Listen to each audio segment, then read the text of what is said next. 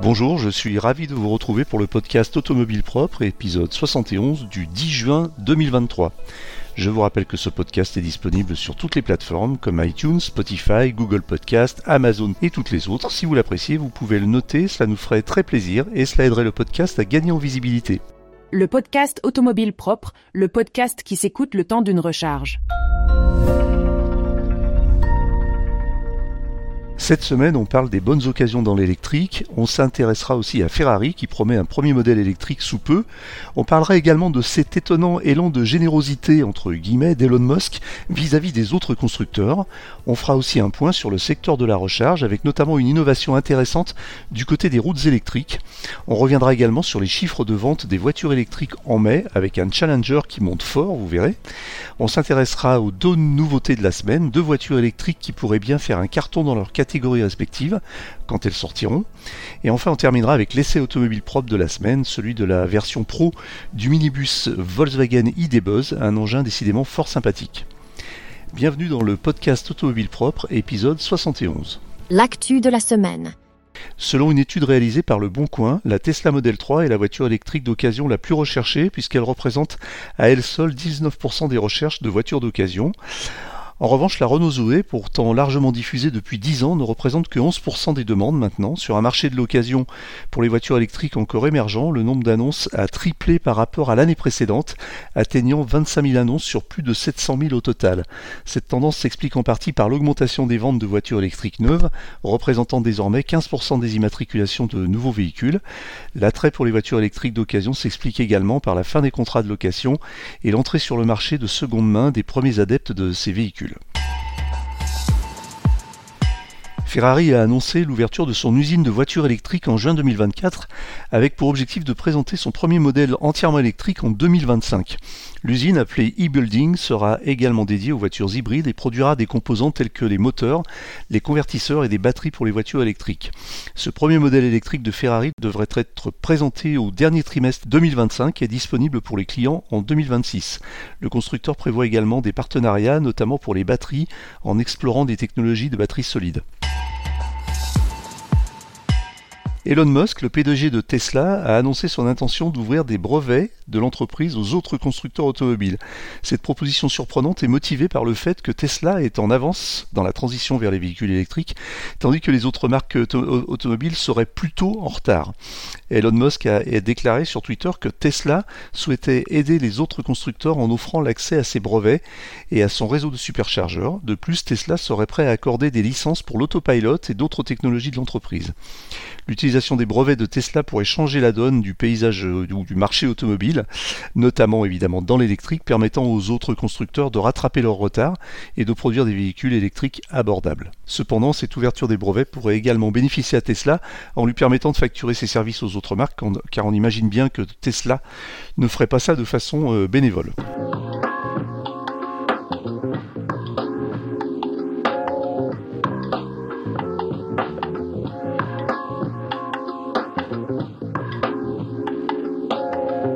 Les nouvelles de la recharge. Unity a revu les conditions tarifaires de son abonnement Unity Passport. Les frais mensuels de l'abonnement ont été réduits de 17,99€ à 11,99€ mensuels, ce qui le place au même niveau tarifaire que l'opérateur néerlandais Fastnet par exemple. Euh, de plus, le tarif du kilowattheure a également été ajusté, passant de 69 centimes à 49 centimes pour les bornes ultra rapides. Il est à noter que le tarif précédent, était à 35 centimes. Une autre modification importante est que l'abonnement peut désormais être annulé à tout moment, supprimant ainsi l'engagement minimal de 12 mois. Cette mesure vise à attirer les propriétaires de voitures électriques qui ont un besoin plus occasionnel de recharge rapide, notamment pour les voyages estivaux. Unity estime que l'abonnement devient rentable à partir de 60 kWh par mois, ce qui correspond à environ euh, deux sessions de recharge ou à une distance de 300 km avec un véhicule électrique ayant une consommation moyenne de 20 kWh au 100 km. Un client de la voiture électrique de la marque Zeekr, la Zeekr 01 001WE a réussi à parcourir 923 km avec une seule charge de batterie. Zeekr avait annoncé une autonomie de plus de 1000 km pour ce modèle et ce propriétaire a voulu tester cette affirmation. Le SUV, enfin une espèce d'SUV coupé électrique, est équipé de deux options de batterie avec une capacité de 100 kWh offrant une autonomie de 741 km, ce qui est déjà très bien, et une autre version avec une capacité de 140 kWh, je crois que c'est un record sur le, sur le marché, permettant d'atteindre une autonomie record de plus de 1000 km puisqu'elle se situerait à 1032 km exactement selon les données du constructeur. Il convient de noter que les chiffres ont été évalués selon la norme chinoise plus optimiste que la norme le WLTP euh, internationale ou européenne en tout cas. Néanmoins, le client a réalisé un test en conditions réelles en parcourant réellement 922 km,9 très exactement à une vitesse moyenne qui n'est pas ridicule puisqu'on est sur une vitesse moyenne de 79 km/h avec une consommation de 14,7 kWh au 100. Bien que n'ayant pas atteint les 1000 km revendiqués, cette performance reste impressionnante. Reste à savoir aujourd'hui si euh, produire des voitures avec des batteries énormes comme ça est vraiment la voie de l'avenir ou s'il faut plutôt se contenter de voitures plus légères, plus sobres, avec des batteries un peu moins importantes qui permettraient d'atteindre une moyenne de 350 à 450 km d'autonomie avec des recharges toutes les 2 heures ou toutes les 3 heures. La start-up israélienne Electreon a relevé avec succès le défi de parcourir près de 2000 km en voiture électrique sans s'arrêter, donc sans recharge, grâce à un système de recharge par induction sur la route. Alors, quand on dit sans recharge, ça veut dire on ne s'arrête pas à une borne de recharge, mais la voiture se recharge en permanence grâce à un système d'induction qui est intégré euh, dans la chaussée.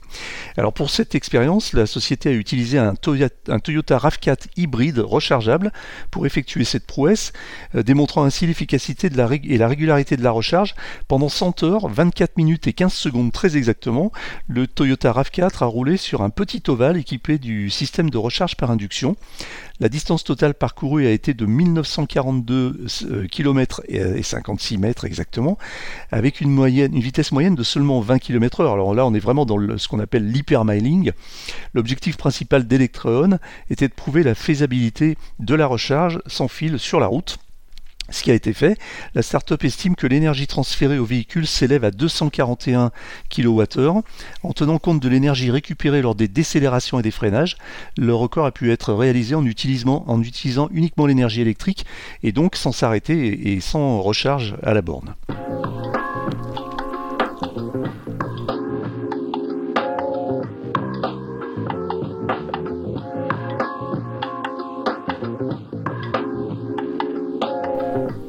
Les chiffres de la semaine. Les ventes de voitures électriques en France montrent que Tesla distance Renault et est rattrapé par MG.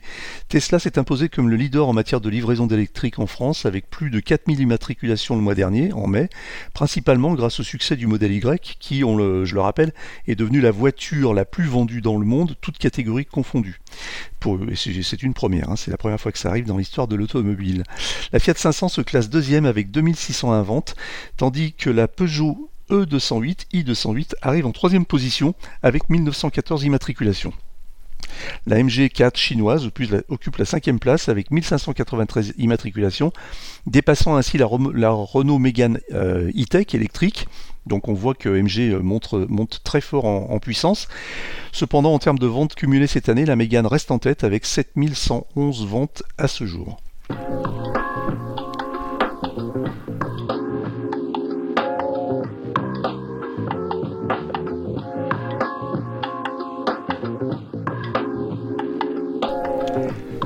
Les nouveautés de la semaine. Fiat a dévoilé la Topolino, sa, version rétro de la Citroën Ami, cette petite voiture, ou sa version 500, on va dire, de la Citroën Ami. Cette petite voiture électrique présente un nouveau design inspiré de la Fiat 500 de 1957.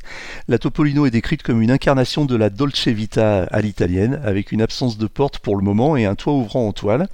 Peu d'informations ont été fournies sur les caractéristiques techniques, mais il est fort probable que la Topolino conserve les mêmes spécifications que la Citroën Ami, un quadricycle électrique limité à 45 km/h. La date de lancement de la Topolino n'est pas encore euh, précisée, euh, mais c'est un petit coup de, génie, un petit coup de marketing de Fiat qui a donné à la Citroën Ami le look de la, de la Fiat 500 et euh, renoue ainsi avec vraiment les origines de la première Fiat 500 qui était une toute petite voiture qui n'allait pas très vite et, euh, qui était une voiture euh, essentiellement dédiée aux petits déplacements urbains même si on sait que dans l'esprit Dolce Vita il n'était pas interdit non plus d'aller à, la plage avec cette voiture.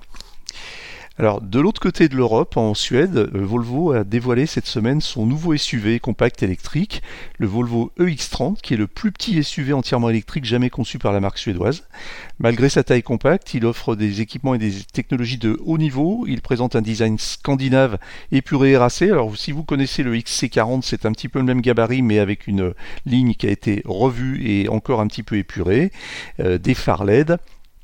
Et puis, euh, il dispose de 19 radars et caméras intégrées, donc là on est dans la techno, euh, qui vont lui permettre euh, d'activer des fonctionnalités intelligentes, tous azimuts, probablement de conduite autonome, probablement de sécurité et peut-être aussi de, surveillance de l'environnement. L'intérieur propose une ambiance scandinave, évidemment, avec différentes options de sellerie éco-responsable, utilisant des matériaux recyclés et durables. Le SUV est équipé aussi d'une planche de bord horizontale assez innovante, d'un système audio Harman Kardon et d'un grand écran central flottant de 12 pouces 3. Il offre des performances électriques assez intéressantes puisque avec différentes motorisations allant jusqu'à 428 chevaux et une autonomie qui pourrait aller jusqu'à 480 km. Les prix du Volvo X30 commencent à 37 500 pour la version de base, euh, 37 500 euros, et peuvent atteindre 52 200 euros pour la version haut de gamme.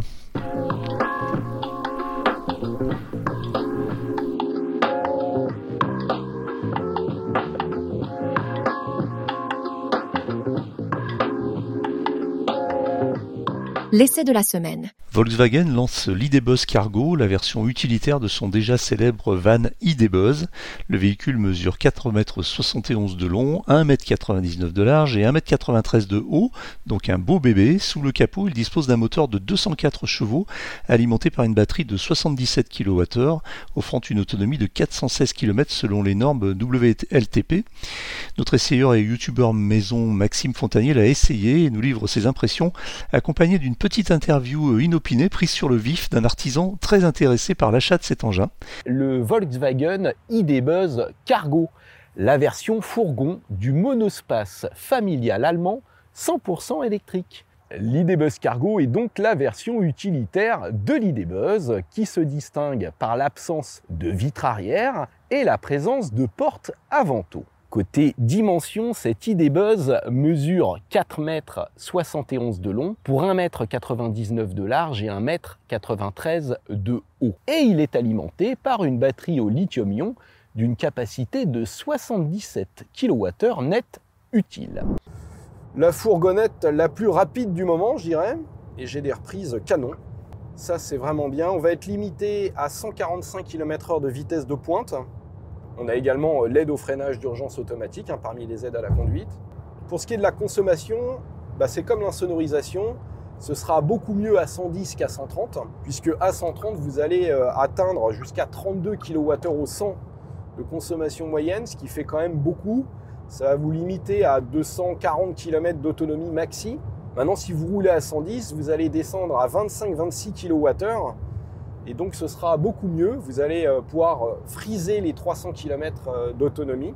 En ville, vous pourrez descendre sous les 20 kWh au 100 pour vous rapprocher des 400 km d'autonomie. Maintenant, il sera difficile d'afficher les 416 km annoncés selon les normes WLTP. Et nous voici à une station de charge rapide NJ où notre ID Buzz Cargo peut charger jusqu'à 170 kW de puissance maxi. Donc c'est pas mal, ça va permettre de faire un plein de 10 à 80% en 30 minutes. On est dans la bonne moyenne des véhicules électriques.